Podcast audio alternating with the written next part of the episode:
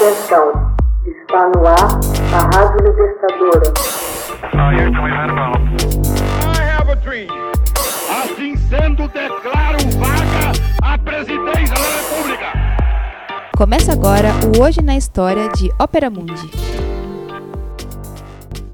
Hoje na História, 5 de março de 1871, nasce a revolucionária socialista Rosa Luxemburgo.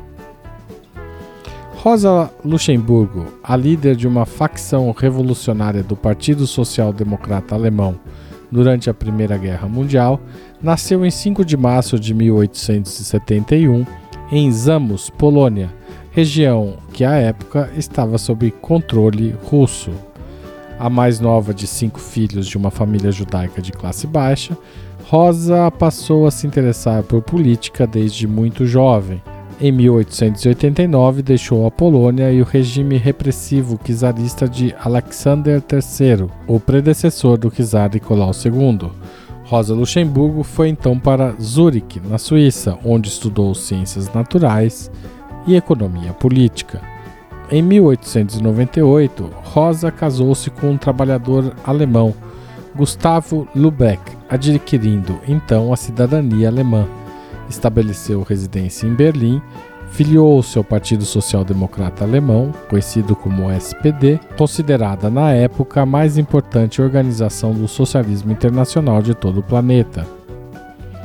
Nos anos que antecederam a Primeira Guerra Mundial, Rosa Luxemburgo adotou crescentemente posições firmes e decididas em favor de suas ideias, defendendo uma greve geral como catalisadora de uma radicalização dos trabalhadores que daria lugar a uma revolução socialista e internacional. Ela e seus companheiros da ala mais à esquerda do SPD opuseram-se duramente à participação da Alemanha na guerra, vendo-a como um conflito imperialista que, de modo algum, iria beneficiar a população. Esta postura afastou-a da liderança do partido, que defendia o esforço de guerra na esperança de que a vitória germânica levasse a um conjunto de reformas. Em dezembro de 1914, Luxemburgo e o socialista alemão Karl Liebknecht formaram a facção revolucionária do SPD chamada Liga Espartaquista. A Liga homenageava Espartacus, escravo que em 73 a.C. liderou uma rebelião contra a classe dirigente da República Romana, que durou dois anos e chegou a mobilizar 90 mil homens. Como sua enérgica porta-voz, Luxemburgo publicou um livro em 1916 intitulado A Crise na Social-Democracia Alemã Nesta obra, ela acusa o partido de ter traído a classe operária por endossar um esforço de guerra de cunho essencialmente capitalista e imperialista. A única solução para a crise, acreditava Luxemburgo, era uma revolução internacional da classe trabalhadora. Após uma demonstração espartaquista em 1 de maio de 1916 contra a guerra, Luxemburgo foi novamente presa, tendo permanecido na cadeia pelo restante da Primeira Guerra Mundial. Em seguida, sua libertação, em novembro de 1918, determinada pela decisão do chanceler germânico Max von Baden de libertar todos os prisioneiros políticos, Luxemburgo começou a transformar a Liga Espartaquista no Partido Comunista da Alemanha, o KPD. No mês de janeiro seguinte, os integrantes da Liga Espartaquista, reunidos em Berlim, desencadearam uma rebelião contra o governo de coalizão de von Baden e Friedrich Eber, o novo líder do SPD.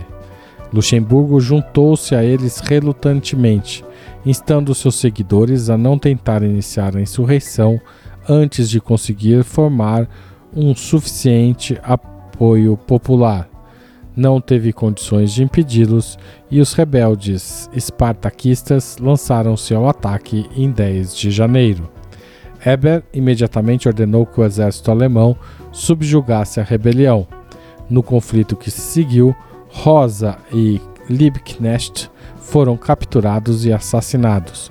O corpo dela, atirado num canal de Berlim, só foi recuperado cinco meses mais tarde. Com sua morte, Rosa Luxemburgo tornou-se a mártir da causa da Revolução Socialista Internacional. Como sua companheira espartaquista Clara Zetkin escreveu, aspas, em Rosa Luxemburgo, o ideal socialista era uma paixão dominante e poderosa, tanto da mente quanto do coração. Ela sacrificou-se pela causa, não somente no instante de sua eliminação, e sim dia a dia, hora a hora, trabalhando e lutando durante muitos anos. Era a espada e a chama da revolução. Fecha aspas. São de Rosa Luxemburgo as famosas frases: Há todo um velho mundo ainda por destruir e todo um novo mundo a construir. Mas nós conseguiremos, jovens amigos, não é verdade? Por um mundo onde sejamos socialmente iguais, humanamente diferentes e totalmente livres. E finalmente, a conhecida palavra de ordem: socialismo ou barbárie. Hoje na história, texto original de Max Altman, locução de Haroldo Cerávulo Cereza, gravação e edição de Laila Manuelle. Você já fez uma assinatura solidária de Opera Mundi? Com 60 centavos por dia, você ajuda a manter a imprensa independente e combativa. Acesse www.operamundi.com.br/apoio.